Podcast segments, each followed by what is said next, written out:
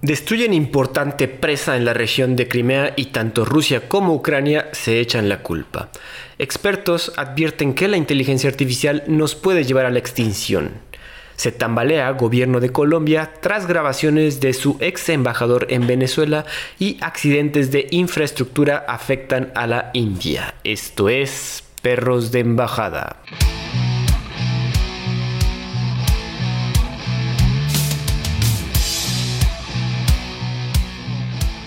¿Qué tal amigos? Bienvenidos nuevamente. Yo soy Andrés Rojas, también conocido como Chad, y me acompaña mi confitrión, amigo y perrazo del alma, Santiago del Castillo. ¿Cómo te encuentras esta tarde, Santi? ¿Qué tal, compañeros? Muy bien, muchas gracias. Aquí eh, emocionado por el capítulo de hoy, con una sorpresa agradable. Y bueno, como siempre, no se olviden de seguirnos en redes sociales, Twitter, este, Facebook y obviamente escúchenos en, en su eh, promotor de podcast favorito, Spotify, Apple Podcast, lo que sea. Es correcto, amigos. Si tienen Amazon Music, también nos pueden seguir. O también pueden escucharnos en Google Podcast, ya lo mencionaste, ¿verdad? También estamos en todas las, bueno, básicamente en todas las plataformas de podcast. Y como dice Santi, este es un episodio especial porque tenemos a un poderoso invitado, al buen Rodrigo Abad, aquí con nosotros. ¿Cómo estás, Abad? ¿Qué onda, muchachos? ¿Qué muchachos? ¿Qué onda, perros? Pues aquí saludando y feliz de estar con ustedes. Qué bueno, qué bueno. ¿Cómo, ¿Qué dice Querétaro? ¿Qué, ¿Cómo anda el asunto por allá? Pues todo muy bien. Ya ves que aquí se sienten como en el norte, entonces hace sol, hace sombra y ya empiezan a hacer carne asada como si fuera Monterrey. Pero, pero todo bien, ¿no? Está padre, muy parecido a Puebla, un poco de panismo con eh, avances económicos, pero pues es lo que implica, ¿no? No tener muchas libertades y tener noticias de la iglesia cada hora en la radio, pero vale la pena. Aprovechando el corte comercial que hubo elecciones en Coahuila y en, el Estado de México. Ay, sí, cierto. Qué, qué Lo bueno es que aquí no tocamos eso. Bueno, que ahorita apenas hace unos minutos ya se destapó el señor Marcelo Ebrard que va a dejar la Secretaría de Relaciones Exteriores para ir por la candidatura del partido favorito del pueblo, Morena. Entonces, a ver qué queda en eso. Favorito del pueblo. lo bueno es que eso no lo comentamos acá. Eh, fíjate que nos han pedido que quieren escuchar a Santi sacar su enojo contra la política no, mexicana. No, no, no, si, si, si de por sí con noticias internacionales me pongo intenso, con las nacionales sí me pondré muy irreverente. Le, va a dar, le, va a dar, le va a dar, se le va a subir el azúcar, le va a dar la bilis. ya vayan preparando un hígado porque sí, este, voy a necesitar un trasplante. sí, no, sí, sería divertido, pero no. Por el, por el, la salud de nuestro buen y querido perro Santiago, mejor que mejor de vez en cuando uno que otro comentario, no, no todo, no cada semana. Es correcto, amigos. Pues bueno, si no les parece, si les parece, vamos entrando de lleno a las noticias de esta semana, que hay bastantes y creo que bastante interesantes. La, digo, y cosas recientes, entonces que tuvimos que meter de último minuto porque queremos comentarlas con el buen Abad. La primera noticia, expertos advierten que la inteligencia artificial pueden llevarnos a la extinción. Esta es una noticia vieja, pero creo que vale la pena comentarla porque no habíamos comentado y tenemos un invitado de lujo. Docenas de expertos han expuesto su preocupación en un statement publicado en la página del Centro para la Seguridad de la Inteligencia Artificial. Entre estos expertos se encuentran Sam Altman, CEO de OpenAI, Demis Hassabis, CEO de Google DeepMind, y los llamados padrinos de la inteligencia artificial, el doctor Geoffrey Hinton, que ya hablamos de ese señor, Joshua Bengio y el señor Jan LeCun. El statement sugiere diferentes escenarios catastróficos en los cuales puede intervenir esta nueva tecnología. Uno podría ser la armamentización de las inteligencias artificiales. Como ejemplo, ponen que las IAs podrían ser usadas para crear armas químicas. Otro ejemplo podrían ser la desinformación, que podría desestabilizar a la sociedad y socavar la toma de decisiones importantes en los gobiernos. Otro, otro ejemplo que podríamos aumentar, las IAs pueden concentrar en pocas manos, como solo gobiernos que las utilizarían para ejercer un poder de vigilancia y censura. Y la última, que hasta Santi ya nos dio varios ejemplos, sería sobre depender de las IAs, como en la película Wally. -E. la empresa OpenAI sugirió que las superinteligencias artificiales sean reguladas de manera similar a cómo se regula la energía nuclear. Igualmente, recientemente el primer ministro Rishi Sunak se reunió con directivos de OpenAI y Google para discutir la regulación de estas nuevas tecnologías en el Reino Unido. Y finalmente, también hay que recordar que en el G7 se anunció que ha creado un grupo de trabajo especializado sobre este tema.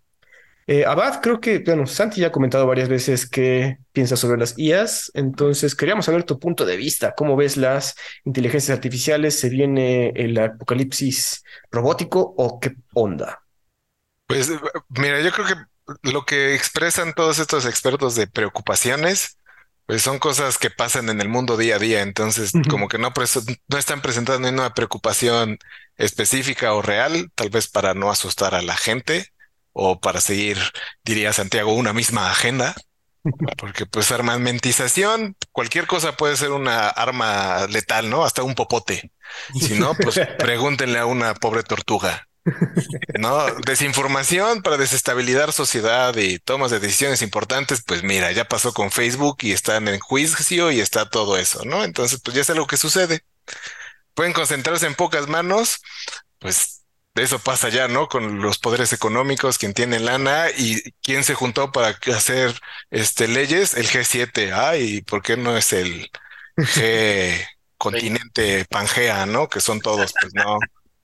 Este, depender de las IAs como Wally, eso se me hace pues como un pensamiento, este, no sé, esclavista. Ok, ya no puede ir a otro continente a agarrar gente de un color diferente al mío para que trabajen por mí gratis pues ¿qué voy a hacer? Ah, voy a crear un robot para que haga lo que yo no quiero hacer mientras yo me rasco la panza. Entonces, pues ese riesgo va a ser dependiendo de la persona, ¿no?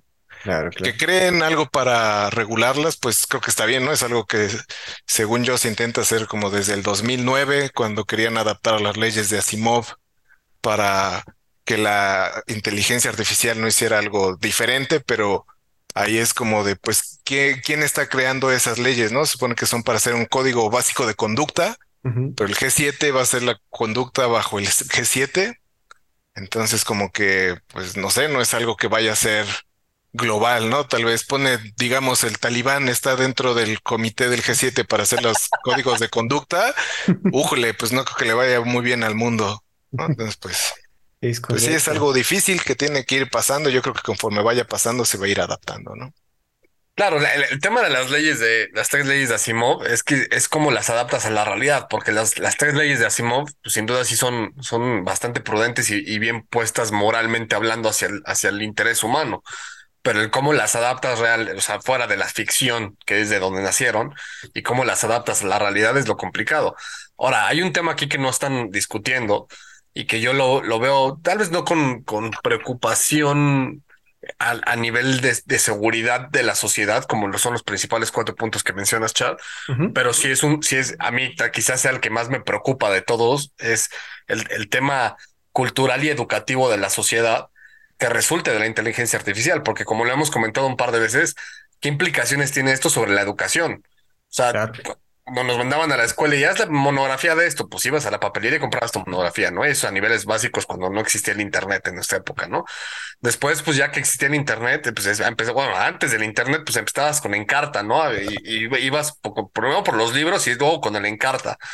Ya llegó el Internet y revolucionó y entonces empezó Wikipedia y empezó un problema severo de, de, de plagio y de, de, robo de ideas, pues, de información pública eh, severo a, nivel cultural y, educativo, ¿no? Pero ya cuando le pones una automatización a ese plagio, se vuelve un tema verdaderamente problemático. Si bien la educación hoy en día está sufriendo un, un pues una, digamos que un, una crisis existencial porque es un modelo que ya en teoría está obsoleto, es el modelo prusiano, que es el de métete 40 niños en un salón y pone un profesor a dar clases, es el modelo prusiano. Em, y que está bajo, bajo una crisis real de, de ver cuál es el, el, el, funcionamiento que tiene, con este tipo de situaciones se vuelve muchísimo más, eh, pues ahora sí que en peligro, ¿no? Que yo no quiere decir que yo, yo, apoye el, sistema prusiano, que es el que tenemos hoy en día. Eh, por ejemplo, en Japón hacen cosas muy interesantes para el tema de las escuelas, pero eh, el tema de la, de la inteligencia artificial, sistema prusiano o no, sí puede generar una debacle cultural y de avance del propio psique humano. Claro. Que pueda, que pueda eh, pues, pararlo, ¿no? Por un, o sea, detenerlo y estancarlo y que, y que se quede ahí y que entonces solo lo único que se desarrolla en términos de tecnología y de avance científico y de descubrimiento puede hacer hasta la propia máquina lo que lo haga, ¿no? Claro, güey. Digo, aquí todo lo que comentan tiene que ver con cosas que somos, que podemos imaginar a nivel humano, pero ahorita también lo que comenta esta, la empresa OpenAI de que sí sugirió que las superinteligencias artificiales, que hay que recalcar que hay en sí tres tipos de inteligencias artificiales. Las inteligencias artificiales de, de una sola ejercicio, que son como los robots que están en las fábricas, las inteligencias artificiales generales, que es la que estamos viendo ahorita con ChatGPT, y las superinteligencias artificiales que son más inteligentes que el ser humano, ¿no? Entonces, esas son las que pueden generar incluso ideas nuevas. Esta no existe todavía, una superinteligencia artificial todavía no está, no, no, no está a nuestras manos, pero eso es lo que se presume se llega a surgir en algún momento, ¿no? Y es lo que sí tiene que ser regulado porque puede generar ideas que ni a, nosotros se nos pueden ocurrir, entonces por lo menos mantenerlo a raya y saber qué es lo que puede hacer vale bastante la pena. Todo lo que comentan es, es, es 100% cierto. Y pues también como tenemos que, como nuestra cultura humana, o sea, porque sus hijos de ustedes, perdón, ustedes son los que tienen hijos, van a nacer, bueno, van a, están viviendo en un cambio muy radical de paradigma, porque van a tener una, quizás a un asistente robot muy, muy, muy pronto, Entonces, eso también tiene que, que, no digo regularse, pero tomarse en cuenta al momento de hacer decisiones, ¿no? Por un momento me sangraron los oídos cuando dijiste sus hijos de ustedes. pues es que sí, digo. Pero, sí, la realidad es esa. Ya, a ver, nosotros que también, además tú que tienes tu, también tu tema de películas, eh, todas las películas nos estuvieron advirtiendo de esto, ¿no? Ve la película de Yo Robot, ¿no? Que ya tienes tus robots acá que son como asistentes personales y que en el momento en que se, se interconectan con una inteligencia artificial superior, que es en pro de ayudar al ser humano y generarle un mejor valor, pues la propia inteligencia artificial, al menos como viene en la película, autoevoluciona y tiene un diferente entendimiento de las tres leyes de Asimov. Y entonces, en, virtud de ayudarle al ser humano, pues elimina ciertas libertades, ¿no? Y en esa misma película, el Sony, el que es el, el robot este especial, eh, habla de, de, ese tema, ¿no? De cómo cuando está dibujando con las dos manos rapidísimas recrea una obra de arte. Dice, no, yo no puedo crear una obra de arte, yo solamente puedo imitar lo que ustedes humanos hacen. La creatividad está en ustedes. Todavía. Y ese es el punto que es intrínseco y es importantísimo, ¿no? La creatividad viene de, las, de la complejidad del cerebro y de la materia gris que tenemos.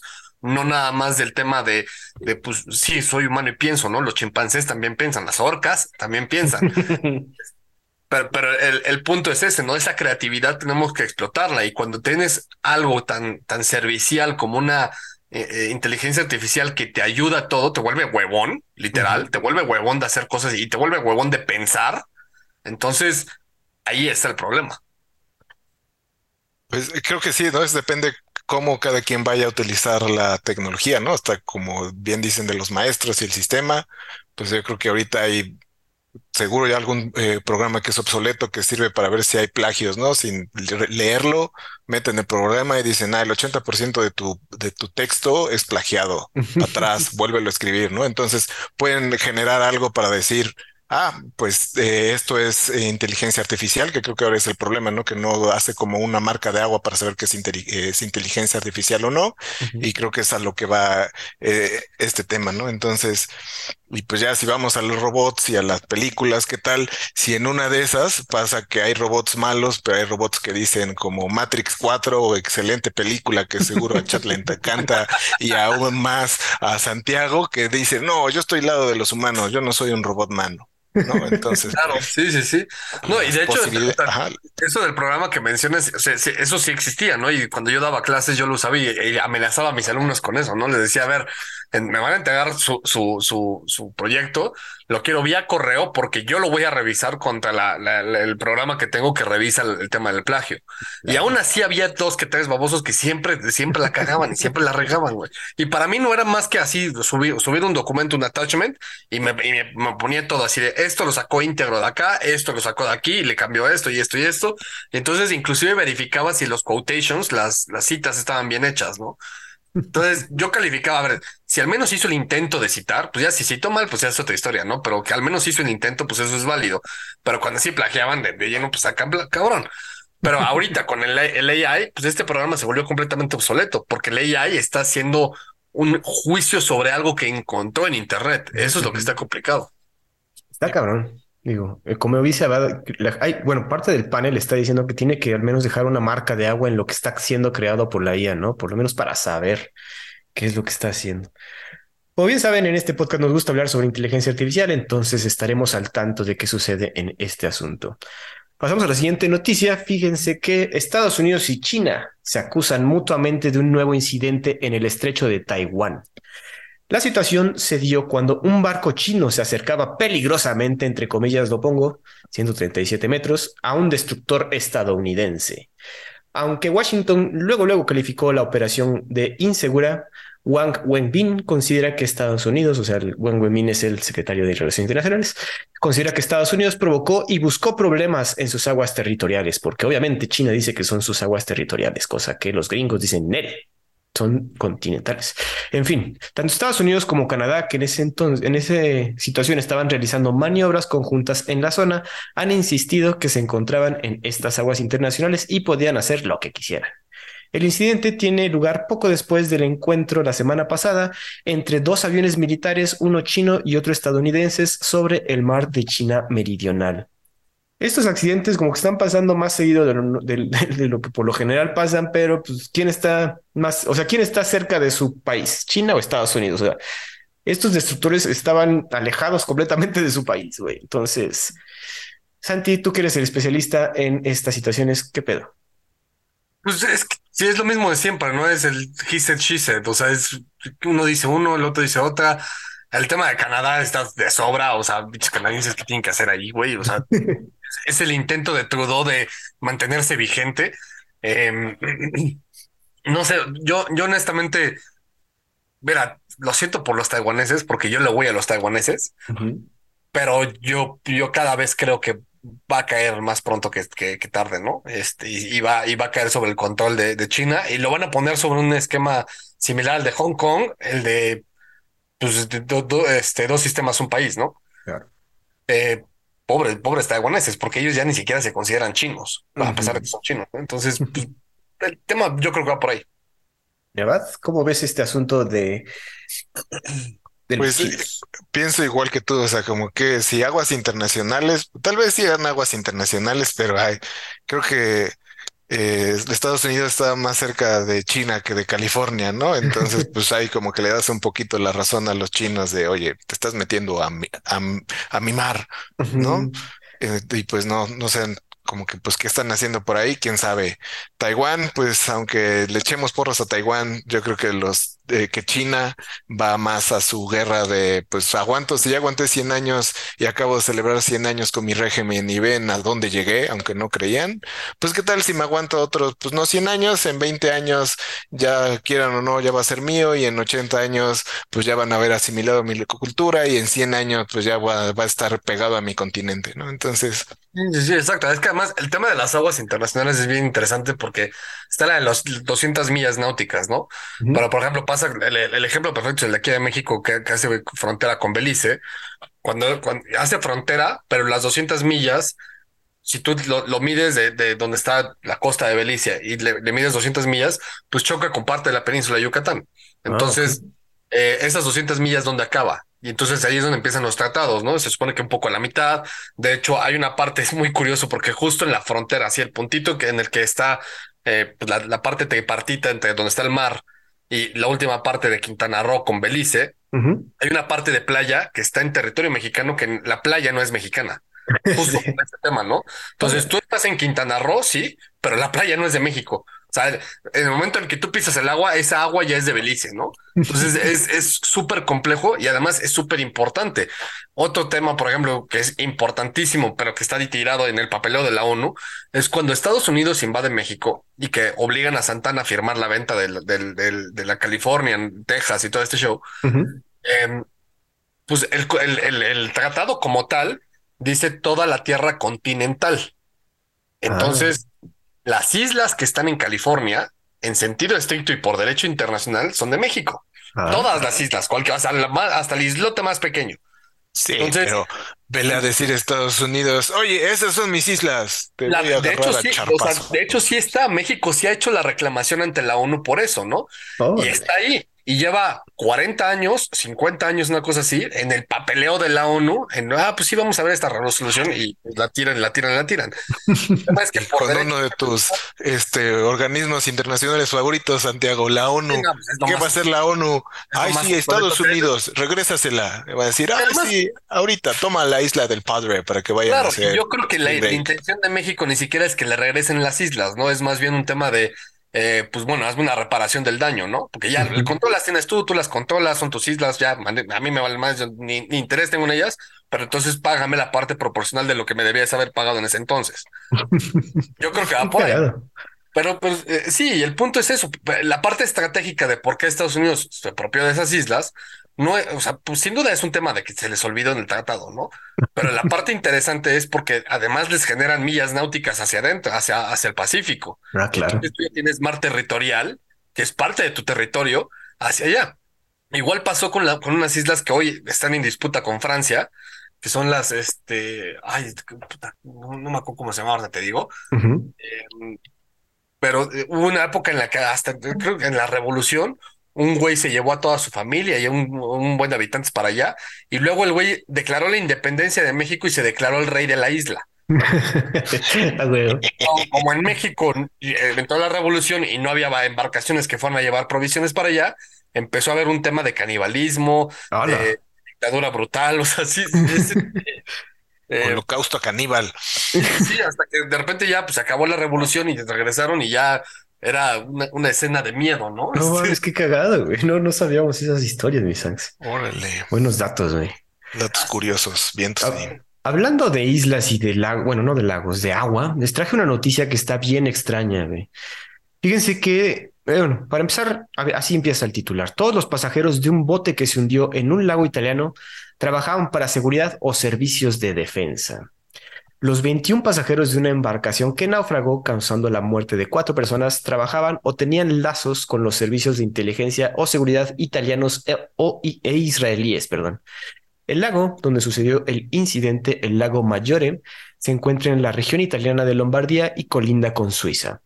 Varias empresas que producen tecnología militar y civil están ubicadas en Lombardía, ojo. Y Suiza es considerado un país de tránsito para muchos miembros de la comunidad de inteligencia. Si bien algunos informes dicen que el viaje en barco fue un viaje de placer inocente, varios importantes medios de comunicación italianos informan que fue una reunión de trabajo secreta entre agentes italianos e israelíes.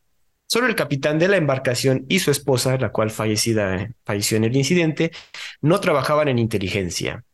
La causa de todas las muertes es el ahogamiento, obviamente. Y aunque los medios italianos informan, aunque los medios italianos informan que no se ha realizado ningún examen post-mortem.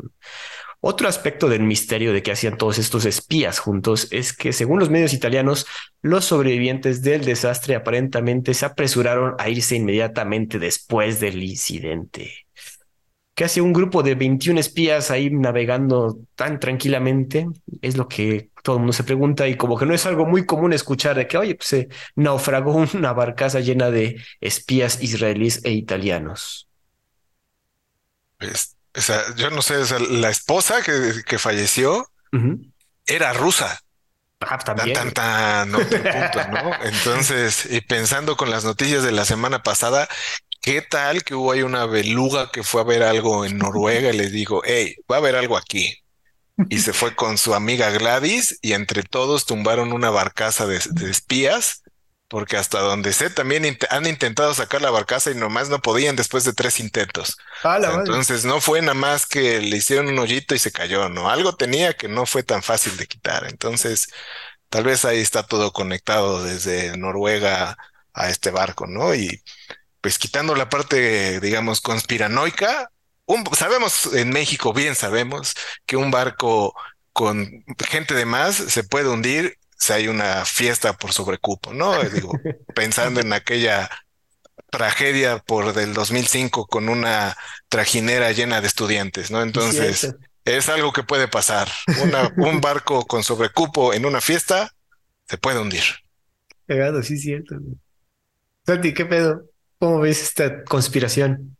perdón, te, te decía que el, el, tema de que es de que son todos son espías es conspiranoico, ¿no? Y es el típico de piensa mal y acertarás. O sea, te están dando todos todos los elementos que necesitas para pensar que algo estaba algo extraño estaba pasando, ¿no? Ahora, todas las muertes son ahogamiento, pues sí, estás en el agua. O sea, la gente se ahoga en el agua, ¿no? Es normal pensarlo. Ahora, que los hayan ahogado es algo que también puedes pensar el hecho de que sea en Italia es lo que a mí me hace así como que, ah, o sea, sí, mucho James Bond que les fascina la costa italiana y eh, lo que tú quieras, pero pues, ah, o sea, ¿qué hace tanto espía en Italia? O sea, no, no sé, como, que sí es más de pensarlo, ¿no? Ahora, pues sí, o sea, igual y son amigos y se fueron de pera y estaban en la tajinera, güey. O sea, y pues cuando estás, cuando eres espía y sabes usar artes marciales y todas las demás armas que quieras, igual y si se les pasaron las copas y hicieron alguna cosa rara, ¿no? El este... espía malacopa israelí dijo, ¿qué, qué, qué, qué? ¿A que no me ganas? Exacto, o sea, entonces, pues bueno, o sea, lo, lo, del capitán, pues también, o sea, con la esposa ahí medio extraña de nacionalidad, este, pues exótica. O sea, como que son todas las cosas que te dan, que, que, que te dan para pensar que sí, efectivamente es una conspiración o algo raro pasó, ¿no? Pero pues no sé. sí. obviamente no vamos a saber, pero sí es una de esas noticias que salta, salta luego, luego comentando de oye, pues es, suena como de película este pedo, ¿no? Entonces. Sí, pues es justo lo que te iba a decir. Este, este, es el perfecto ejemplo que Hollywood puede usar ahora que Hollywood está falto de ideas innovadoras, es para, para hacer una película de esto, ¿no? Claro.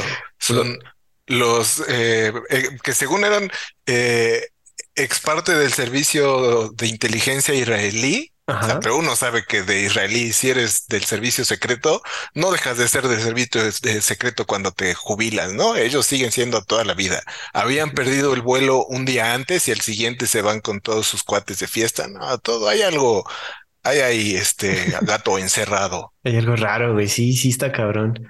Digo, y aparte eso de que todos se pelaron al momento de, güey, no, no queremos ni saber. Obviamente, pues si son parte del sistema inteligencia de su país les dijeron, ustedes aparezcan, que no me los, que no me los interroguen porque pueden ustedes sacar algo. Entonces, por, por entrenamiento yo creo que eso sí se esperaba, pero todo pinta que está muy raro, la verdad, amigos. Y también queda encuartada de me pelo. Si es como en Italia, no hay un sistema pues, muy bueno de justicia, entonces, ¿a qué me quedo? Ay, por estar viendo, matólo por Mirolo, no, sácate, pues yo también me voy, man. exacto. Pues bueno, eh, vamos a ver en qué pasa. Digo, no creo que se desarrolle más esta noticia por obvias razones, pero si se desarrolla, pues las comentamos, ¿no? La siguiente noticia tiene que ver con más conspiraciones. Les digo que este episodio está bueno. El equipo de UFOs de la NASA realiza primera reunión pública sobre los avistamientos el equipo de 16 científicos y expertos realizó un panel televisado de cuatro horas donde comentaron que próximamente se presentará un reporte sobre todos los fenómenos que han presenciado. El panel de la NASA también busca una discusión profesional y seria sobre el tema y la necesidad de datos de alta calidad científica para analizar toda esta situación. También busca que esta profesionalización termine con el estigma y la burla sobre un tema que debe ser estudiado. Este grupo está separado de los trabajos del Pentágono sobre el mismo tema. Durante la presentación, el panel enfatizó que no hay evidencia que los UAPs, que ahorita ya no se dicen UFO, se dicen UAPs, que es fenómeno aéreo no identificado, son, no son de origen extraterrestre. O sea, no hay, hasta el momento no hay nada que indique que vienen de otro planeta. Sin embargo, es muy interesante que por fin la NASA se tome esta situación con seriedad y pues, ciertamente busca que este tema para pues, el conocimiento humano, que este tema se tome en serio y tenga datos de calidad científica rigurosa, ¿no? Para no estar, para quitar este estigma, bien dicen, pero también para poder llegar a lo que sería la verdad sobre lo que sucede. Y obviamente hemos visto videos de cosas que están volando de forma rara aquí. Abad, ¿tú qué has escuchado sobre los WAPs o los ovnis o los UFOs? Ya no sé cómo decirles. Pues mira, todo lo que aprendí en tercer milenio, gracias a Jaime Maussan, me considero un poco experto, pero sí. Pero sí, no, o sea, es, algo pasa. Yo lo que pienso aquí es, están mostrando videos. Muchos de esos videos son nuevos y otros son como de hace 30 años que decían, es mentira, es verdad, ¿no? Que nos mostró Tom DeLonge de, hey, vean lo que es esto. Nadie le creía y Suku. Resultaron que eran verdad, ¿no? También yo siento que la NASA y el Pentágono están mostrando lo que quieres ver. mira, ve esta nuevecita que no te va a sacar de onda y está volando. ¿Qué es? Ay, no sé. Y también, ¿por qué el Pentágono no está dentro de estas discusiones. A ver, si estuvieran tan abiertos, ¿por qué no está ahí el Pentágono diciendo, hey, vean, no hay problemas, yo estoy con ustedes, amigos? Pues no, ahí, ahí pasa algo todavía más conspiranoico. Aunque ha dicho la NASA que, hey, no, no saltemos a conclusiones, esto no se trata de vida extraterrestre. Ay, por favor, espérame. Jaime Maussan me ha enseñado algo y lo vimos en otro rollo entonces, de esas cositas voladoras parece ser que es verdad, ¿no? Además, este, ya lo dijeron por acá una famosa mexicana, ¿no? Que contó que su abuelito vio un, vio un alien. Y si esa famosa mexicana se ha demostrado en hilos de Twitter fuente confiable, al igual que Wikipedia, que dijo la verdad, entonces yo creo que sí existen aliens y que Marta y Gadera, yo te creo. no, mira, a ver, antes que nada, I believe, ¿no? Yo soy de, de, obviamente, si soy gran fanático de Star Wars, uno, tiene que creer forzosamente que, que, sí, ¿no? Pero ya desde el punto más pragmático y, viéndolo desde el punto de vista más racional posible, por supuesto que es, es irónico y es estúpido pensar que somos la única raza eh, pensante y, y, eh, sentiente en la vastidad del universo, ¿no? Ahora, no, no quiere decir que no haya vida en otros planetas el, tema es, o en otros lugares, ¿no?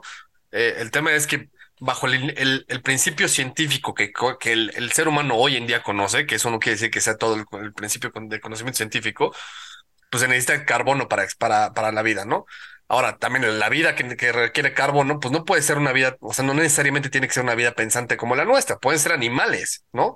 Eh, estilo avatar, si quieres, ¿no? Sin, sin entender a, los, a, la, cultura indígena que es sentiente, sino pues pueden ser, pues no sé, unas cabras, ¿no? Un cabras de 18 cuernos, pero pues, algo, ¿no? Eso es vida, al final de cuentas. Ahora, vida sentiente, pues es, es, otro tema todavía muchísimo más complejo. Pero además, vida sentiente capaz de viajar a años y años y años y años y millones de años luz para trasladarse a otro planeta, y eso es prácticamente viajar en el tiempo. Entonces, eso es donde se complica muchísimo y donde se genera la, la, la ironía y la controversia respecto de la vida inteligente, ¿no? Y sobre todo eso de que nos vienen a visitar. Yo creo firmemente en que existe vida sentiente en otra parte del universo. No creo que vengan al, planeta Tierra absolutamente a nada. O sea, ¿qué, qué chingados van a venir a ver, güey? ¿Cómo nos matamos los unos a los otros? ¿Cómo este, las lucecitas se prenden y se apagan? Depende de la luz del día. Honest, no lo veo así. Ahora, por otro lado, y, para hacerte el, ejemplo, justo sobre este tema, este Elon Musk tuiteó y a Elon Musk pues no me cae bien el señor, está medio loco, pero algo que sí tiene es que el güey es muy factual, le gusta el tema del dato duro, ¿no? Y tuiteó tal cual así de, en todo lo que yo he visto no he visto ninguna prueba de vida inteligente que venga a la Tierra. Y lo tuiteó justo después de que salió esta noticia. Ah, ok. Pues sí, digo, como dices, el señor gusta del dato duro, pero pues sí hay, sí, yo creo que él también está de acuerdo que sí, han salido videos que destacan porque no se entiende cómo, por ejemplo, dice muy famoso de una orbe que se mueve a velocidad imposible y se detiene en seco sin algún tipo de propulsión. Es algo que se tiene que analizar y es lo que busca este panel exactamente, que oigan, está bien que mm, jiji, jaja y nos burlamos, pero Oigan, y si sí, ¿por qué no tenemos un rigor científico de todo lo que estamos observando y hacer observatorios en serio para ver si sí no, no, no estamos solos? Y si llega alguien, pues estar preparados para hacer ese primer contacto. Entonces yo lo veo bien, creo que por fin se está abriendo y se están dando cuenta que hay que, a pesar de que nos burlamos del señor Maussan, pero pues eh, el señor, quieras o no, ha, ha intentado inculcar esta, esta, esta búsqueda de la verdad, por muy televisivo que suene esto, pero que necesitamos más datos duros, más rigor científico, que es lo que propone en este panel, ¿no? Es lo que yo habría que, habría que tomar más en cuenta. Mira, sobre ese caso, ya lo hemos comentado un par de veces, la ONU tiene un comité específico que se dedica a eso, ¿no? Es, Son los que se, supone que tendrán la, primera respuesta en caso de que llegan los aliens. Justo estoy leyendo ahorita que es la astrofísica malaya Maslan Otman, es la persona encargada de hacer contacto con alguien llegado de las estrellas. ¿No? Ah. esa es la persona que sería la, encargada, el ser humano encargado de intercomunicarse. Yo creo que esta persona, si llegan los aliens, se suicida. no, hombre, sería, güey, voy a trabajar por fin, güey, porque hasta ahorita no, he hecho nada, güey. No, no, mejor que pongan a Jaime Maussan o a Tom DeLong. Esos dos, esos son los dos nuevos. Jaime Maussan tiene años de trayectoria en ufología, seguro así se llama. Y Tom DeLong, pues es el nuevo Jaime Maussan. La otra que, pues, a ver qué se va a comunicar en matemáticas. en malayo. En malayo. Mejor que le llegue con sus suétercitos Jaime Maussan, le digo, mira, tengo mi parrillada, tengo cortes de otro, de otro mundo, ¿quieres? Y ya se hacen le voy a ofrecer una franquicia de sus empresas de agua, estas de que son de purificación de agua. Oye, pero el Tom DeLong es el de Blink, ¿verdad? Sí, es el de, bueno, era de Blink, se fue para ser ufólogo al, al 100% y regresó después de que su compa le dio cáncer, se recuperó y ah. dijo, sale pues, vamos a dar gira de nuevo. Y no vinieron a México los cabrones. Pero no, porque es que se rompió el dedo y ya después gran concierto dando en Estados Unidos. Exacto. Esa es otra historia. Pues amigos, vamos a ver qué pasa. Pasamos a otra noticia, uno de los mejores presidentes según Santiago de Estados Unidos. Vamos a comentar. y es que el señor Biden se tropieza y cae al suelo. Esa es la noticia, señores. Fue durante una ceremonia en una academia militar. El señor ya de 80 años tropezó con un saco de arena que alguien muy cómicamente dejó ahí al lado. O sea, ¿por qué lo dejan ahí? Y cayó durante una ceremonia. También hay que recordar que no es la primera vez que el señor Biden se cae, porque obviamente si está de aquí para allá a sus, a sus 80 años, pues obviamente va a pasar. Otras caídas en Biden, de Biden en video ha mostrado, se han mostrado como cuando subía al avión presidencial así todo bien feliz y de repente mocos, cabrón. Igualmente estaba dándose un paseo en bicicleta con su esposa y no supo frenar bien y cayó la red otra vez. Obviamente, pues sus opositores, como el señor Donald Trump, suele proyectar en sus mítines videos de las caídas de Biden para ridiculizarlo. Y es que, como comentamos, Santi, tu presidente favorito se está cae y cae el señor. Ayúdalo, por favor.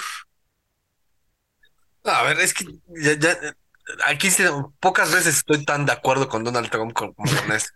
O sea, bueno, de hecho, generalmente estoy de acuerdo con él, pero esto sí es gracioso, güey. O sea, es, a mí se me hace irreverente y se me hace verdaderamente preocupante de parte de, los demócratas que, verdaderamente estén considerando relanzarlo, güey. O sea, el güey ya no puede ni con su vida, cabrón, por, por, por amor al arte, por lo que tú quieras ese güey ya no debe seguir por dignidad humana, cabrón. Déjenlo descansar ya para que se muera en, paz, güey. Se les va a morir como se, o sea, en pleno, o si no es en la campaña, en plena presidencia. Y además la realidad es que tampoco va a ganar. O sea, yo no sé por qué se aferran a él. Él no va a ganar. Si eres, si eres el candidato, él no gana. No importa quién le pongas enfrente. Puede ser hasta puta, no sé, el, el más o más tonto de los republicanos y le gana. O sea, Biden no trae nada ahorita, güey.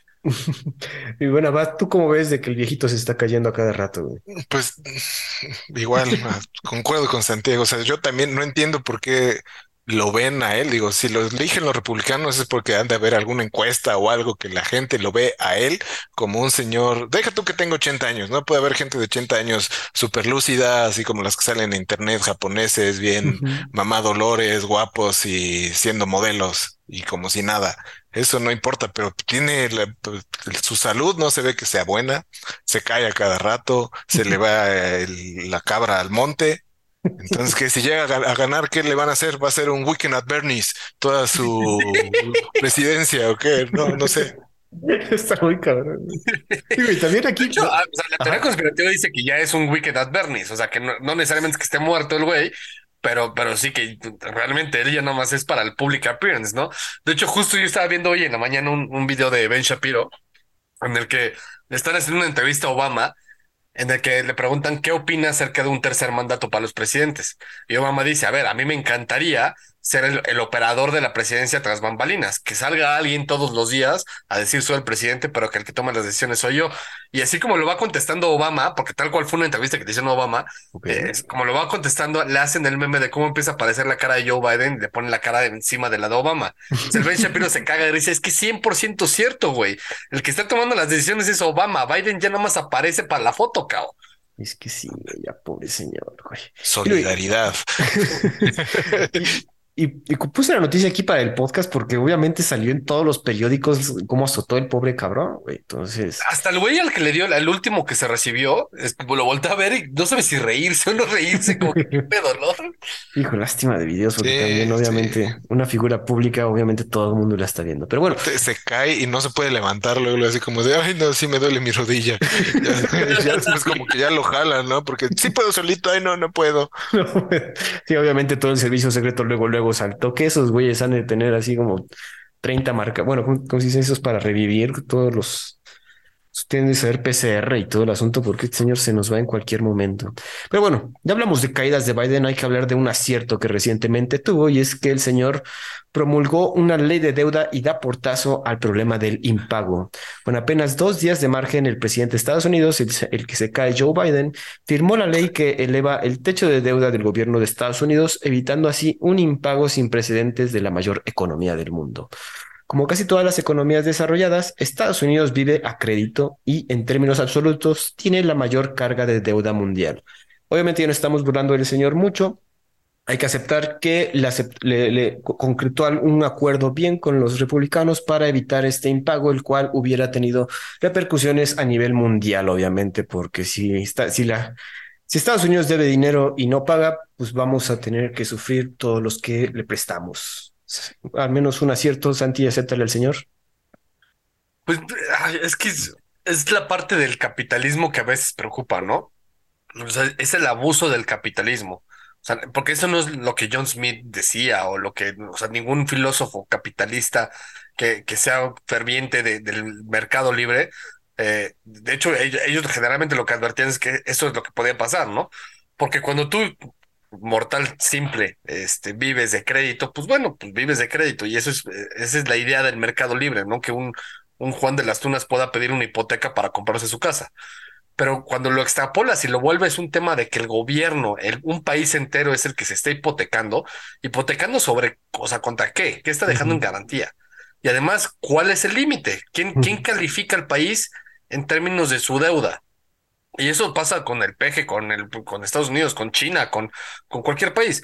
Están los reguladores económicos internacionales, este, no sé, está eh, la Organización Mundial del Comercio, la que tú quieras, el Banco Mundial, lo que se te ocurra. Pero y si no les haces caso, pues qué, güey, te, te sacan y tan tan. Este, o sea, te, hacen un embargo económico a un país de, los, de las, las primeras potencias, si eres México, si eres Venezuela, si eres, no sé, uno de estos. Pero si eres Estados Unidos, ¿quién te va a decir que no, güey? O sea, ¿quién te va a decir no? Entonces, ¿cuál es el límite? ¿Cuál es el punto en el que ya se pueden dejar de endeudar y vivir de crédito? ¿Por qué no viven del débito? ¿No? Y parte del tema va también de la mano de todas las estupideces que han hecho los demócratas durante tanto tiempo en Estados Unidos. Porque los demócratas, sí, son, son de izquierda y les fascina pero lo que hacen es que generan una baja de impuestos porque afectan a la, gente y entonces viven del crédito, en lugar de pensar en qué impuestos son los que tienen que erradicar y cuáles son los que se tienen que mantener y vivir del débito, ¿no? Eso es lo que debería ser como cual, el mejor consejo económico que le puedes dar a cualquier ser humano es no vivas del crédito. ¿Por qué no para los países? Exacto. Y además, ¿tú qué has escuchado acerca de este desmadre? Pues, o sea, Siento que Biden jugó bien con los republicanos, estilo película de los 50 que se van coche a coche a ver quién se quita primero del camino y al final lo logró Biden, ¿no? Creo que o sea, estaba esperando a que le dieran el techo y dice, no, no te lo vamos a dar, no te lo vamos a dar, no te lo vamos a dar, pero creo que aún así supieran eh, lo, más bien yo creo que sabían los republicanos cuál era el efecto en Estados Unidos que iba a causar. Yo creo que les importa poco qué le pasa a la economía global, pero cómo afecta eso a Estados Unidos. Entonces, pues se fueron hasta el final y pues eh, le dieron el techo, ¿no? Le subieron el techo de la deuda. Y creo que eso también, pues, o sea, cómo afecta a toda la economía, cómo ayudaba un poco eso al superpeso y cómo, pues, se pues, aguantaron, ¿no? Se aguantaron un poco hasta el final. Y después de escuchar los comentarios eh, de, de Santiago, creo que con lo que dice está apoyando a tener eh, pues que no tengamos que comprar eh, nosotros gasolina y que la tengamos que hacer y que no tengamos que comprar eh, alimentos y los tengamos que hacer, ¿no? Entonces hay como que, no sé, digo, tal vez no, no quiero que se enoje mi amigo, pero siento que está apoyando ciertas políticas nacionales, que no es el, caso aquí, ¿verdad? Pero, a ver, es lo mismo, si tú vas a comprar una playera, la puedes comprar o a crédito o la puedes comprar a débito. El tema es, si no te alcanza, no veas el crédito como presupuesto. El crédito no es presupuesto, el crédito es crédito. Entonces, compra lo que sí te alcanza para comprar. Y el tema con Estados Unidos, Estados Unidos tiene a nivel social, tiene las de las sociedades más ricas del mundo. Su sociedad es muy rica. El pobre más pobre de Estados Unidos es, es, o sea, es, rico a comparación de pobres de otros, de otros, de otros países, ¿no? Y, y el tema es justo eso. Cuando tienes un país que es rico, entre comillas, una sociedad es rica, y que lo sigues endeudando y endeudando y endeudando y ahorita se venía el, impago, no iban a dejar de pagar, entonces les iban a poner una, una tasa de interés brutal, les iban a, iban a cobrar el triple, vaya, ah, se podía venir una debacle económica que afectara a otros países, entonces le suben el techo, ¿no? En lugar de subirle el techo a ese límite de, deuda, porque, porque, al final los que lo pagan no son, no, no es Biden, o no son las grandes familias poderosas de Estados Unidos, son los que pagan impuestos, es la clase media. Entonces, el problema es eso, el problema es que los países viven del presupuesto basado en crédito. Cuando no, no es así, güey, deberían de ser vivir del presupuesto basado en débito, no en crédito. Que si te quieren comprar la gasolina, que la compren, pero lo que les alcanza, no lo que les, lo que les están dando a crédito. Aquí, bueno, a mí la situación es que siempre es aumento de crédito. O sea, e, e, esa, esa deuda no deja de crecer, cabrón. Eventualmente, esto no es, no hay un infinito de dinero que pueden estar pidiendo. Pero bueno, hay que ver qué pasa. También aquí quería preguntarles, y ven que recientemente y con mucha, con mucho trabajo quedó el jefe de la Cámara, el señor Kevin McCarthy, que pues yo creo que se tenía que apuntar por lo menos un, un logro, y este es el logro que, que tenía planeado. Este acuerdo con, la, con el Ejecutivo, pues le sirve como un logro a este señor que le costó como 15 veces la votación para obtener su cargo, ¿no?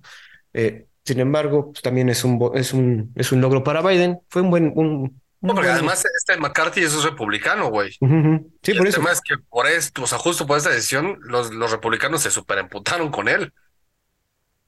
Sí, sí, es más como logro para Biden, ¿no? yo, lo veo como logro para Biden. Yo no había visto, este, yo no leí tanto sobre que lo habían criticado. Obviamente sí tiene su ala que dice, ah, te, te, te voltea, te dejaste, te, you. O sea, pero pues yo creo que el señor necesitaba por lo menos una mediación para que no lo criticaran más, ¿no? Y es lo que logró en este asunto, ¿no? Pero bueno, vamos a pasarnos ya de Estados Unidos, vamos hasta la India, tenemos un par de noticias trágicas, vamos a conjuntarlas en esta misma nota. Más de 280 muertos y mil heridos, un triple choque de trenes en la India. Dos trenes de pasajeros y un tren de mercancías chocaron en la ciudad de Balasore, en el estado de Odisha. El accidente conmocionó al país y el primer ministro indio, Narendra Modi, compartió un mensaje de Twitter con sus condolencias, además de que ya fue al lugar donde, a, ver qué pasó exactamente, ¿no? La extensa red ferroviaria de la India adolece de una infraestructura obsoleta y un mantenimiento deficiente. Eh, nada más como dato muy tétrico, en 2021 unas 16.431 personas murieron en casi 18.000 accidentes ferroviarios en todo el país. La mayoría, el 67% de los casos de accidentes ferroviarios, se informaron como caída desde trenes, colisión con personas en la vía. Según esto, todo esto de acuerdo a un informe de 2021 de la Oficina Nacional de Registro de Delitos. Creo que si vimos los videos en Twitter y en las redes sociales de este catastrófico accidente y digo, 280 muertos, híjole, qué miedo andar en un tren en la India después de ver esto. Eh, qué, mala de estar la, la, red ferroviaria para tener estos problemas donde 16 mil personas, bueno, digo, también es mucha gente en India, entonces aún así el número está de miedo. A ver, yo creo que tenemos que hacer, al menos yo tengo mucha tarea que hacer por India, porque ya llevamos varios podcasts seguidos hablando de India, viejo. Este, y, puras cosas feas, güey. Puras cosas feas. Este, este, esta, esta noticia te la pasé porque a mí me impresionó. son 280 muertos y mil heridos, güey. Es un chingo de gente. Digo, es un chingo de gente para nosotros. Para ellos es creo que el punto 001% de la población. Además, con el chiste ojete. Pues sí, pero, pero el tema es la infraestructura que, como bien menciona la noticia, la infraestructura de India no da para la cantidad de gente que tienen, ¿no? Por eso luego ves las fotos ahí de un camión con tres pisos de gente, ¿no? Este, y la gente, pues en los tres pisos por fuera del camión, o sea, no es la propia estructura del camión, ¿no? Entonces, eso es lo impresionante y ese es el, el, tema que yo creo que sería lo central para discutir, sobre todo de manera interna, algo de infraestructura para India, porque si bien es un país que es eh, pudiente, entre comillas, y, es, y tiene lana y tiene tecnología nuclear y lo que tú quieras, pues obviamente es un país pobre. Pero muy pobre. Digo, ah, Abad, ¿tienes algo que comentar o me pues, lo que sigue? Sí, no, rápido. O sea, si desde el 2021, o sea, más del 67% de 16 mil personas, échale unas 9 mil personas se murieron por accidentes. Pues yo diría, oigan, pues hagan una película de Bollywood donde enseñen a los niños a cruzar las vías y que no se tienen que que, que, pues no sé, subir ahí, estarse trepando o jugar en las vías, ¿no? Así pues, algo así como que los eduquen con, con una novela, seguro funciona, ¿no? Y, y si se cayó, pues chocó y es algo impresionante, seguro es algo que no pasa tan seguido, pero yo creo que hay México, no sé por qué no ayudó, ¿no? Siempre manda a los topos cuando hay desastres, pues ya tienen experiencia, ¿no? También ayudando en, en trenes caídos, ahí tendría que haber salido los mexicanos, nos les mandamos ahí a los topos y a los perros ayudar. En trenes caídos también acá. Eh, una noticia que va de la mano y seguro vieron videos fue que un puente en construcción en la India igual colapsa y deja a una persona desaparecida, el cual es un guardia de seguridad que trabajaba en la construcción luego de este derrumbe. Se detallaron en los medios locales que el puente Aguwani Sultan Ganj sufrió un derrumbe por segunda vez, cabrón. Anteriormente había presentado problemas en octubre de 2022. Entonces, pues reiterando el problema que dice Santi, de güey, la infraestructura no da para tanta gente e incluso la gente que está construyendo las cosas no entiende y no, o no sabe cómo construir, cabrón. Es que el tema es esa, no, no están dando una, güey. Por eso estamos hablando tan seguido de India, porque si no es el corrupto este que avienta el teléfono para, y, termina dañando el agua, es porque tienen accidentes, o se les caen puentes, o eh, se murió gente por una estupidez. O sea, India se las está viendo negras, a diferencia de China, que manejaba la misma, una población muy similar en cuanto a cantidad. Pues China es, es bueno administrando, ¿no? Pero en India tienen un. La, la, el, el, el arco iris de, población tan distinta y variada que tienen ambas naciones, eh, al menos en China los une una cosa en específico, que es, eh, para mi desgracia, el Partido Comunista, ¿no? La, noción de la dictadura política que viven. Pero en India no existe eso. Y cuando tienes esa cantidad de gente bajo una democracia participativa y directa, como la que tienen en India, pues entonces sí te florecen una cantidad de problemas impresionantes justo por temas administrativos y burocráticos. Y se está viendo, güey.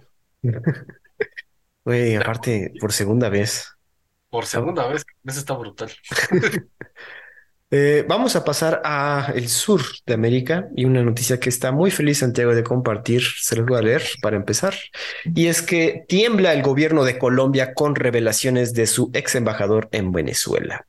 Tras revelarse unas grabaciones de Armando Benedetti, donde de forma furiosa reclama al asistente del presidente Gustavo Petro, que está siendo ignorando a pesar de haber sido el principal orquestador de la campaña presidencial.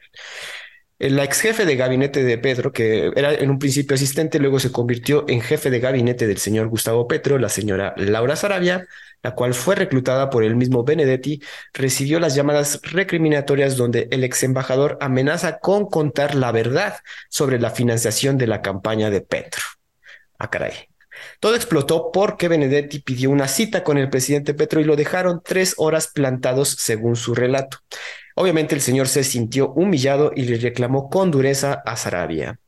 Tras las revelaciones de las grabaciones, Benedetti comentó que se encontraba bajo la influencia del alcohol y la rabia. Obviamente después del desmadre ya empieza a decir cosas.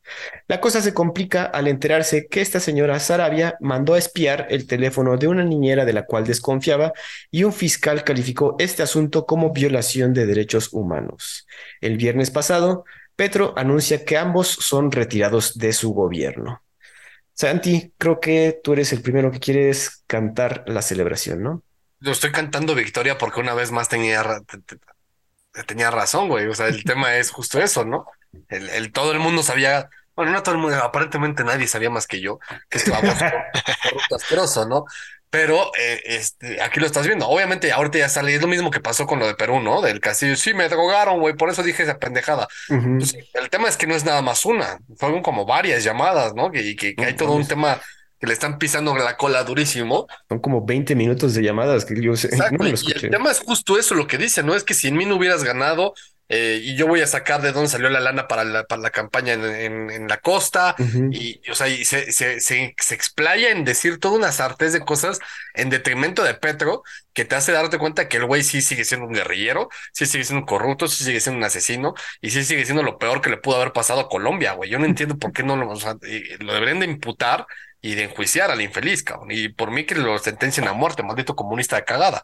Pero es eso, güey. Y la realidad es que volvemos a lo mismo, güey. Yo tenía razón, cabrón. Lo dije desde un principio. El tema es que yo a veces ni yo me la creo, güey. O sea, yo no creo que sean tan estúpidos como para que les termine pasando esto. Estás viendo que tu embajador en Venezuela, el país con el que Colombia llevaba años peleado, y que ya ganaste tú, que tú eres aliado de, de Maduro, y es tu embajador, güey. Y el güey además te ayudó en la parte de la campaña, y todavía le, o sea, eres lo suficientemente imbécil para, para negarle la mano que te está pidiendo, te está pidiendo hueso y no le das hueso, cabrón. O sea, eso se llama ser un estúpido político. Ciertamente. Abad, ¿tú qué sabes acerca de este asunto de Colombia? Te, creo, creo que te envié la, noticia un poco tarde, pero espero lo hayas podido no, sí, leí, pues sí, fue más de una vez que lo dejaron esperando. Se ve que querían ahí como que hacer un juego de poder con la, esta mujer, la secretaria, que tienen ahí como temas que se van peleando. Parece todo un chisme de pulseras muy pesado. Pero pues sí, no o sea, citando lo que decía este señor, si ahora sí entiendo por qué les va tan mal en el gobierno, por la experiencia, inexperiencia e ingenuidad, ¿no? Entonces sí, o sea, como dice Santiago, es, no es un político, es obviamente no es un político, ¿no? Se ve que es una persona que llegó vendiendo buenas intenciones y haciéndose buenos aliados para llegar al poder y ya en el poder, pues quiere hacer de las suyas pero pues no sabía que tiene que pagar favores y se les están volteando todos, ¿no? Incluso su círculo cercano ya no tiene experiencia o colmillo para poder manejar políticos de vieja escuela o larga trayectoria, ¿no? Así de, oye, yo te di este favor, ahora pues dame mi embajada, ¿no? Y ya es lo que le están aventando a este señor de, bueno, ya te doy la embajada y así ya te quedas con el fuero. Y le dice, no, ya, ya no quiero la embajada. Ahora si me voy yo, nos vamos todos a la cárcel, ¿no?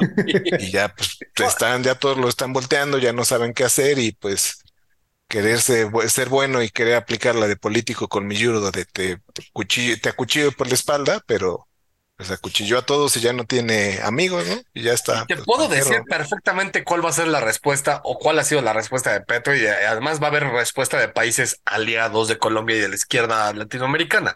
La respuesta va a ser sí, los neoconservadores y los neoliberales y los y todos le están haciendo un, un este un un ataque eh, de, prensa a, Petro porque lo quieren fuera, porque ya perdieron sus beneficios y sus libertades y la misma cantaleta de siempre de la izquierda pendeja que cuando la cagas no, jamás va a reconocer que la cagó.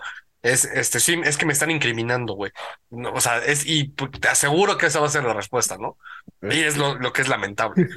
No hay una, no hay una, un autojuicio, ¿no? No sé. Vamos a ver, las primeras playeras del podcast van a ser Santi tenía razón, güey. Claro. Güey, aquí el asunto también es que, bien lo dice Santiago, o sea, si te ayudó, cabrón, ¿por qué no lo volte? ¿Por qué no le das la mano, güey, teniendo tanto, o sea, porque hablan de 15 mil, o sea, más de 15 mil pesos en, donaciones, de dónde salió ese dinero, nadie sabe. Entonces, y esto ya es noticia dura ya en, millones, o sea, 15 mil pesos. Ah, sí, no, mil pesos, no, perdón, millones. Pero también hay que, hay que recordar que el, el gobierno de Gustavo Petro está, está en problemas, está en una aprobación de por ahí del 30%, si no es que menos y más. Menos. Tras este asunto todavía va a estar peor recientemente deshizo el gabinete, corrió a todos porque no, no, no le parece al señor. Entonces, su forma de trabajar ciertamente no le está ayudando ni al país ni al mismo Petro. Y ahora comentaban dentro del artículo chismógrafo que les mandé que esta señora Laura Sarabia era la mano derecha de Petro 100%, que el señor Petro es bien cuentan las malas lenguas que es medio flojo y tiene que estar, tiene que estarle diciendo qué hacer y esta señora era la, que lo hacía, ¿no? La que agenda en mano llevaba a Petro a tal lado, agenda en mano tenía que juntarlo con estas personas. Ahora, ¿qué va a hacer sin esta señora que le haga todo, cabrón? O todavía ese es un asunto que no se comenta, pero va a irse en detrimento del gobierno de este señor. Sin duda. Yo, yo siempre lo dije y lo vengo diciendo desde hace muchos años, ¿eh? Soy el perro que vio el arco iris, pero ninguno de los demás perros daltónicos me cree. Pero bueno, Santi, algo, bueno, Abad, algo, algo que mencionar antes de, avanzar. pues de acuerdo con Santiago, ¿no? Eso pasa cuando eliges a un guerrillero para un puesto político y es lo que va a pasar cuando eliges a un comediante de igual para el puesto político, ¿no? Entonces va para las mismas, ¿no? Y tal vez el otro tiene mejor equipo que este amigo. Al menos el otro sabe, sabe de qué burlarse, güey. lástima porque sí venía con una. Bueno, como siempre pasa con los pinches gobiernos de izquierda que vienen con una esperanza, una calcomanía de esperanza en la, en la, en la frente y puta, se cae el primer sudor, cabrón. Entonces, en fin, creo, creo que uno podía pasar un episodio con este invitado sin hablar de Rusia, ¿no? Entonces vamos a comentar que Occidente debe negociar con Putin para buscar justicia para los crímenes de guerra. Quien dijo esto? Nada más y nada menos que Emmanuel Macron en una conferencia en Bratislava, Eslovaquia. El presidente francés también comentó sobre planes para la reconciliación entre Europa del Este y Oeste, además de la entrada de Ucrania a la OTAN advirtió que de no cumplirse con los objetivos de la ofensiva ucraniana, se debería replantear la negociación con los poderes políticos de Rusia. También comentó sobre la dependencia de la ayuda militar estadounidense si el poder ejecutivo gira, hacia los republicanos y esta ayuda militar deja de llegar. Entonces ya no podemos depender tanto de los gringos. Por esto, pidió que el gasto y la coordinación militar aumente en los países europeos. Abad, ¿cómo ves? Yo creo que queremos empezar. ¿Cómo ves con esta situación? Que quizás ya hay que empezar a negociar con el señor Putin porque pues no hay de otra. Pues no sé, creo que este señor que también es eh, Santiago, es su grande fans, pues o sea, como que, y él mismo lo dice, bueno, quiero que te vayas a la cárcel, hago paréntesis en las cárceles que seguro va a ir Putin a visitar y va a servir la ley que lo mande, así te quiero mandar a la cárcel, pero es el único, la única persona con quien puedo negociar. Entonces, pues Así cómo lo va a hacer, ¿no? Y creo que ya se está dando cuenta que Ucrania no está defendiendo, pues, pues nada más Ucrania, ¿no? Está como que en cierto punto defendiendo a todo eh, Europa, ¿no? Que es así como lo están poniendo y como lo están eh, dibujando.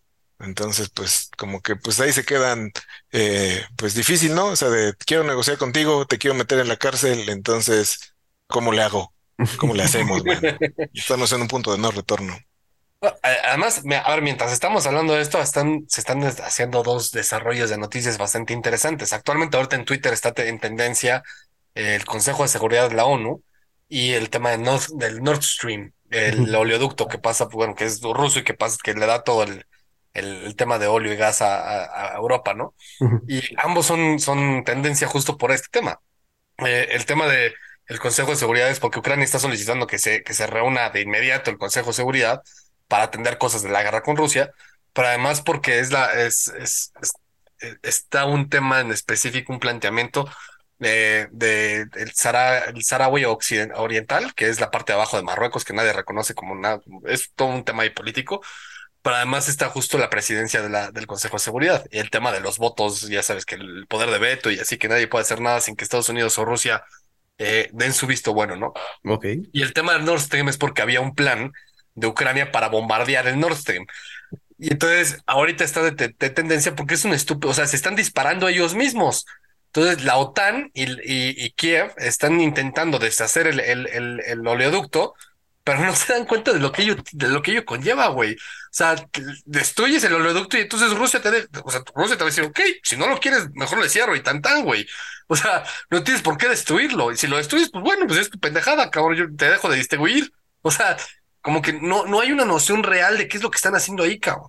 Verdaderamente, el, el poner, como decía Abado, el poner un cómico ahí, te está haciendo estupideces cómicas, cabrón. O sea, lo, lo único que están haciendo es generar error tras error tras error, que ha logrado que, por ejemplo, ahorita Macron terminé diciendo, pues sí, güey, este, tenemos que negociar con Putin. Pues sí, güey, Putin no es estúpido, yo le he dicho toda la vida, otra vez que nadie me cree, güey, es el mejor puerto político del mundo. es un infeliz, pero es el mejor político del mundo, es hiperinteligente, es súper hábil. Digo, aquí también la situación con el Nord Stream eh, es que encontraron esos planes que tenían la idea de sabotearlo y pasó, explotó el, oleoducto. Entonces, yo creo que esa, e, idea era como que atraer a la OTAN y sí se metían de lleno a la guerra, no solo dando con eh, ayuda militar, sino sí entrar de lleno, ¿no? Que obviamente, como dice Santi, le salió mal la jugada y nada más se jodió Europa. Se vino, se vino a joder Europa más que involucrar a toda la OTAN. Otra cosa que también quiero conjuntar con esta noticia es algo que recientemente pasó ayer en la noche y es que destruyen la presa de Nova Kakovka en Crimea inundando obviamente los pueblos adyacentes. Seguro han empezado a ver todos los videos de cómo esta presa está soltando el agua y obviamente Ucrania acusó a Rusia de destruir la represa, además de la planta hidroeléctrica de Kakovka, ubicada sobre el río de Dnieper en el sur del país. Se declaró el estado de emergencia en el distrito, donde unas 600 casas ya estarían bajo el agua, seguro más, porque eso fue hace unas ocho horas. Más de 17 mil personas fueron evacuadas y 40 mil están en peligro por inundación, informó el fiscal general de Ucrania, Andriy Kostin. El jefe de la región de Gerson, Alexander Prokudin, declaró que ya se habían inundado total o completamente ocho pueblos y que se esperaba que se inundaran obviamente más. Tanto Rusia como Ucrania se culpan mutuamente, pero hay que recordar que Rusia controlaba esta instalación y la destrucción de la presa debió hacerse metódicamente. No es como de que, ay, aviento una granadita y, y ya, sino que hubo que usar minas y una, una bueno, más que nada ingeniería inteligente para destruir esta presa, ¿no? Rusia alega que la presa provee de agua a la región de Crimea, por lo que el sabotaje fue de parte de Ucrania. Que también aquí es el asunto donde surgen las dudas, porque obviamente Crimea sigue siendo controlada por Rusia, entonces eh, los más afectados van a ser población rusa. La presa también suministra agua de refrigeración a la central nuclear de Zaporilla, que está bajo el control ruso. Esta es una noticia en desarrollo. Eh, no sé si ustedes han escuchado algo más, algo quieran comentar. Sí, de hecho, sí, o sea, también es tendencia, es parte de todo. O sea, como que ahorita estuvo muy movido el tema de Rusia, ¿no? Igual y este, le ponemos la musiquita. Obviamente.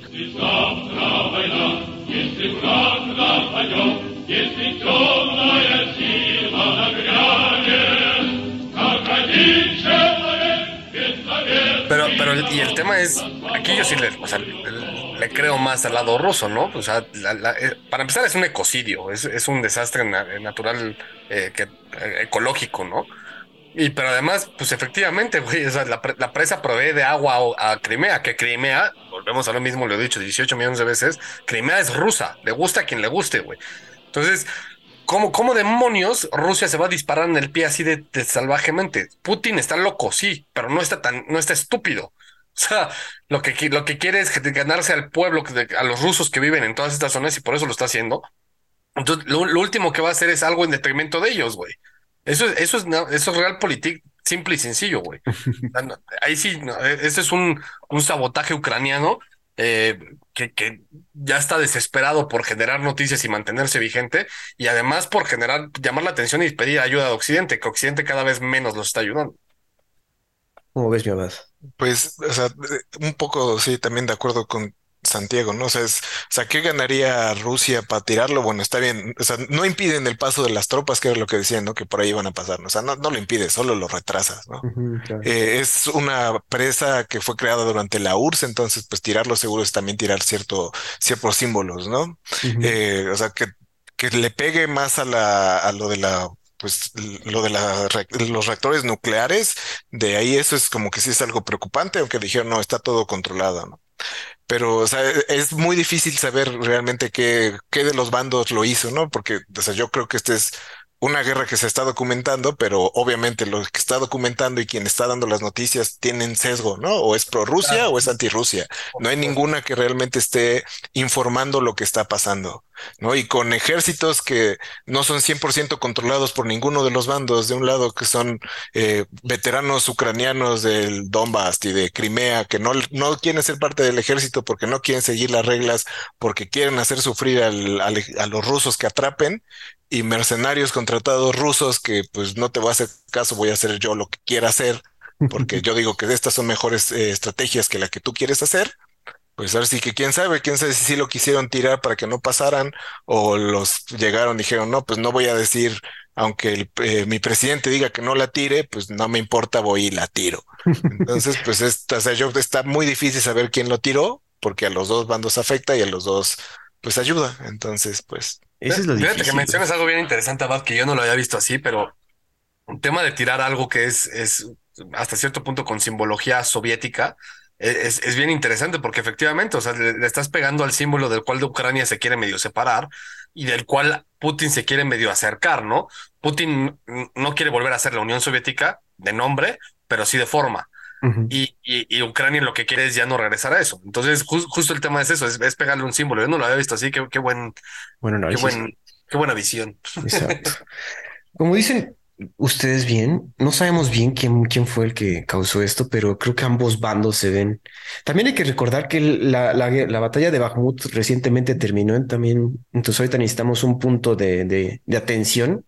Entonces no sé qué bando lo, lo, creó, bueno, destruyendo esta presa, pero sí, sí está preocupante, especialmente la, la, la central nuclear que comentamos, porque ahorita está bien, güey, pero pues si deja de haber agua, los refrigerantes, o sea, la, sus pozos de refrigeración van a estar vacíos, cabrón. Entonces se puede poner más feo. También comentaron que esta, esta presa tardó más de cinco años en, en construirse y obviamente pues va a haber un, un- un- es una situación a la larga que va a afectar a toda la región en cuanto a cultivos, ¿no? En riegos de cultivos. Ah, cabrón. Esto. Que lleven, a, que lleven a Sammy, él sabe resolver temas de sequía, Seguro hasta le sabe. Bombardeo. bombardeen las nubes. Ahorita que comentaban eso de que no, o sea, hay mucho sesgo en las noticias que recibimos, obviamente sí, sin embargo, han, han surgido específicamente con esta guerra muchas cuentas que documentan la guerra desde el punto de vista de los, incluso de los soldados, ¿no? Los soldados eh, andan con sus camaritas casi bastante, toda la batalla de Bakhmut, de Gerson, podías ver incluso también con drones, todo se está grabando todo esto. Yo creo que es de las guerras que han sido más televisadas, entre comillas, pero más grabadas de toda la historia, ¿no? Entonces, al final, si es que pues, esperemos llegue ese final pronto, tendremos un, un, un registro de lo que sucedió en esta horrible guerra. Eh, ¿algo más por comentar o ya me voy con la última noticia? Hit me. Fíjense que la última noticia es que, y la, de hecho esta la teníamos preparada para la semana pasada, pero no pudimos incluirla, y es interesante por los, lo, que, lo que tiene que ver. El bloque de 14 naciones denominado el IPEF, Indo-Pacific Economic Framework for Prosperity, acuerda trato para reducir su dependencia de China y mejorar las cadenas de suministro.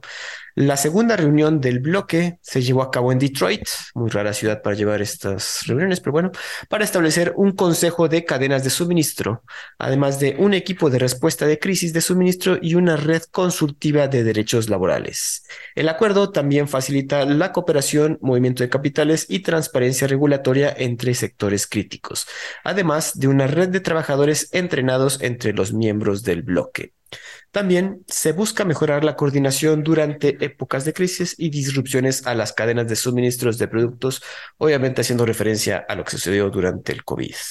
El IPEF fue creado por Estados Unidos y cuenta con los siguientes miembros, obviamente los gringos, India, Australia, Brunei, Fiji, Indonesia, Japón, Corea del Sur, Malasia, Nueva Zelanda, Filipinas, Singapur, Tailandia y Vietnam un interesante grupo bastante variado, obviamente centrado en todo el Pacífico asiático para poder solventar eh, pues, crisis de suministros.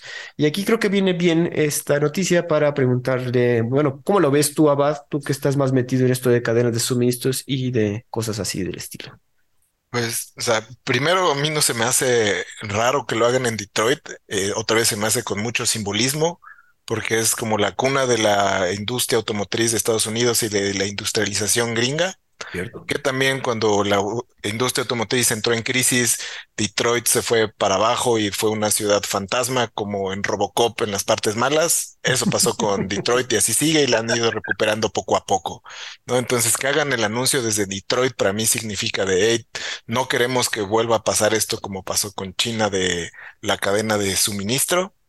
¿No? Y muy enfocado a industria automotriz, hay una eh, normativa basada en Estados Unidos, que si le quieres vender tú como automotriz a Estados Unidos, tienes que seguir esa normativa que es IATF, que es básicamente lo que te hace a, preguntarte es, ¿qué vas a hacer para nunca dejar de producir y venderme lo que yo necesito?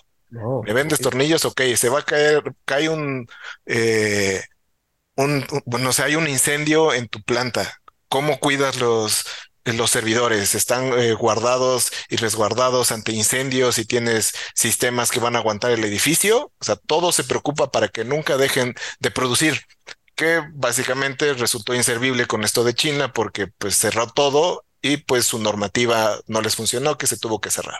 No, mucho de eso es lo que está pasando ahora de nearshoring, de empezar a moverlo, que no tengan que depender de China y si hay algo de cadena de suministros, pues que sea más, más en corto y no tenga que tardar tanto. En esto que estén metiendo a India, pues India es un, pues un mercado muy grande para eh, temas de software, eh, electrónicos, semiconductores también. Entonces, es, pues me voy con yo de Estados Unidos e India, pues me junto con todas las eh, islitas que están alrededor para que, hey, volteen para, para América, no volteen para Asia, ¿no? O sea, yo los voy a ayudar. Yo les voy a comprar.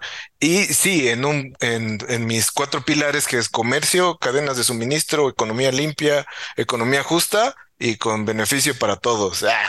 Pamplinas, esos beneficios solo para Estados Unidos y de paso con India, ¿no? Entonces. Es que date cuenta cuáles son los países que están en, la lista, ¿no? O sea, son países de, poco pelo o países que son hiperturbo macro aliados de Estados Unidos, ¿no? Este... Claro, entonces, pues Estados Unidos, India, Australia, dice, ah, bueno, pues que me manden canguritos, ¿no? Échale Japón y Corea del Sur, pero los demás, bueno, Malasia, Indonesia, pues son países con alta población y con desarrollo económico, pero a ver, si Indonesia pues, desaparece el mundo, no le, o sea, el mundo es como si le explotara un barro, güey. O sea, no pasa nada. Mi cuñado pero pues sí, o son, yo creo que son eh, pequeños países que les puedes explotar muy bien todos sus recursos, poner ahí tus, eh, tus industrias sucias de ay, que se ensucie Nueva Zelanda, Nueva Zelandia. Está, tienen muchos que los limpien con borreguitos, no pasa nada, ¿no? o sea, exacto, y justo, a ver, ah, Bichat, yo sé que tú tienes ahí vínculos con, con, con, Indonesia, pero lo mismo pasaría con México. Si México de repente desaparece del planeta, güey, este, lo que más le dolería a la gente es que ya no existen los tacos, güey. Exacto, los, tacos, los tacos reales, güey. Y eso, entre comillas, porque en Estados Unidos ya cada vez hay más lugares de tacos mejores que en México, güey. Entonces, realmente no pasaría. Entonces, realmente, o sea, son países que hoy en día pues sí, son potencias, entre comillas, sean del G20 si quieres, pero pues el ser parte del G20 no te hace parte del G8 y G8 son los que gobiernan el mundo, güey, los que realmente impactan al mundo. Claro. Entonces, eh, y como decía Abad, el tema, en el tema automotriz, aparentemente, y ese es mi entender, de hecho, justo lo venía yo escuchando hoy, aquí sí te dejo toda la palabra, tú eres el que sabes más. Este, tengo entendido que ya la industria automotriz ya empieza medio a salir de la crisis de los, de los superconductores y, y de todo lo que derramó la, tanto la pandemia como la, la guerra en Ucrania. ¿No es así? Pues eh, sí, o sea, ya va de salida, pero o sea, todavía no tanto. Y como opinión personal, yo creo que nunca volverá a ser lo que era.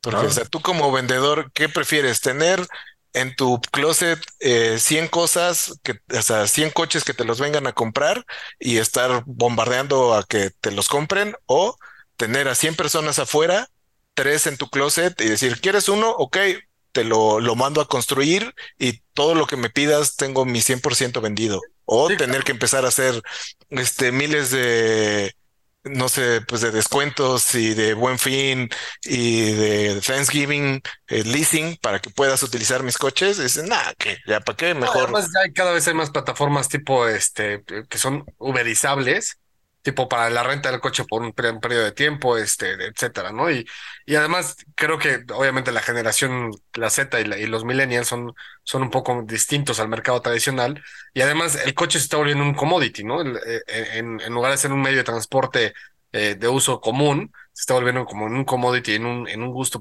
específico, cuando sobre todo las nuevas generaciones que prefieren andar en su bicicleta y en, en todos estos medios, aunado al tema de, de, los, de los autos, de, de, bueno, de otras alternativas ecológicas, entre comillas, ¿no? Claro. Digo, aquí también el asunto es como ser antagónicos a China, ¿no? Y sí decirles de, oye, aquí ya no queremos depender de ustedes después de la situación que vivimos y vamos a hacer este bloque de 14 naciones que sí tiene ahí a Brunei, Fiji, güey, que. Pero Esos aún países, así. créeme que en 50 años no van a existir porque se los va a comer el mar, güey. Además, güey, exacto. Fiji se va a tomar toda su agua. Entonces, vamos haciendo este, este bloque de 14, o sea, son 14 naciones, no es chiquito, güey. Y aparte de cooperar y colaborar entre 14 naciones, que obviamente eh, cooperar entre Australia, pues ya, ya los conoces, ¿no? Pero co- cooperar con Malasia, güey, creo que es más difícil, ¿no? En eh, esta situación yo creo que es también antagónica a China y hay que ver qué hacen los chinos, o sea, si, si ellos hacen su propio bloque, que ya lo tienen con el BRICS, pero eh, yo también lo veo como algo eh, haciendo enemistad, digamos, con que obviamente después de la noticia que dijimos de güey, pasó una- un, un destructor, un barquito enfrente de mi destructor y ya la quiero armar de pedo, pues güey, estás buscando problemas con China por cual, por todos lados, ¿no? Claro. Sí, y yo creo que sí está buscando problemas efectivamente, y es porque está completamente amenazado y, y superado por China, ¿no? Entonces el problema radica ahí es, ya me, ya me superaste, entonces ahora pues voy a hacer todo para joder la existencia, ¿no? Cuando tenías, Ándale, eras sí. el gigante dormido. Síguele rascando los, eh, ya sabes que al tigre, ¿no? Y que te va a dar el zarpazo el tigre chino, man. Es justo lo que hemos dicho aquí varias veces, es a ver hasta qué punto China no se emputa y ya te suelta el zarpazo y a ver, estate quieto, ¿no? Este, deja de chingar. Exacto, amigos. Pues no sé si tengan algo más que comentar acerca de todas las noticias, Abad, Santi. Pues algo que acaba de pasar aquí en México es que Brad se acaba de lanzar, eh, acaba de anunciar su renuncia a la Secretaría de Relaciones Exteriores y acaba de lanzar su precampaña. Digo, tiene que ver porque hablamos de relaciones exteriores en Es este el secretario de. Relaciones Exteriores de México. Entonces, a partir del 12 de junio, tenemos nuevo secretario de Relaciones Exteriores. Híjole, quién. Pero no le crean a Santiago, estoy viendo trae una gorra de hashtag es Claudia. No. Ah. No, Pues bueno. Ah, ya decidió, Noreña es el que sigue. No manches, güey. Por eso no, ve por qué no hablamos de política de- en México, güey. Porque nada más, nada más nos enojamos. Ya hasta me enojé yo, el güey. tema, lo que está cabrón es que Ucrania tiene un presidente que es cómico, pero en México toda la política es así, cabrón. Es una pinche comedia, güey. Está cabrón. Está cabrón.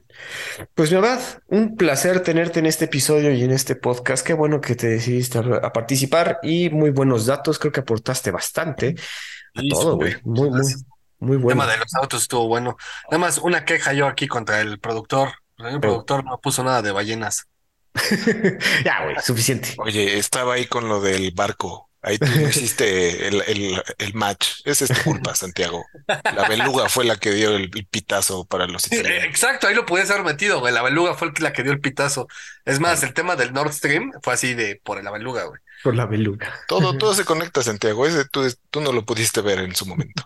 Claro. Este, de nuevo agradeciéndote, Abad. ¿Qué tal te la, qué, cómo viste? Muy bien, eh, muy buena dinámica. Soy fans. Ahí luego les mando memes y participo en sus eh, en sus Facebooks y en sus TikToks. Entonces, muy padre, muy chido, a la orden cuando necesiten. Yo siempre acá como scout, siempre listo. Perfecto, Muchísimas amigos. gracias por seguirnos. Y obviamente a todos los que nos escuchan, muchas gracias por escucharnos, seguirnos y tolerar mis, mis andeses. Y aquí estamos una vez más en Perros de Embajada. Es correcto, amigos. Nos escuchamos la siguiente semana aquí en Los Perros de Embajada. Hasta luego.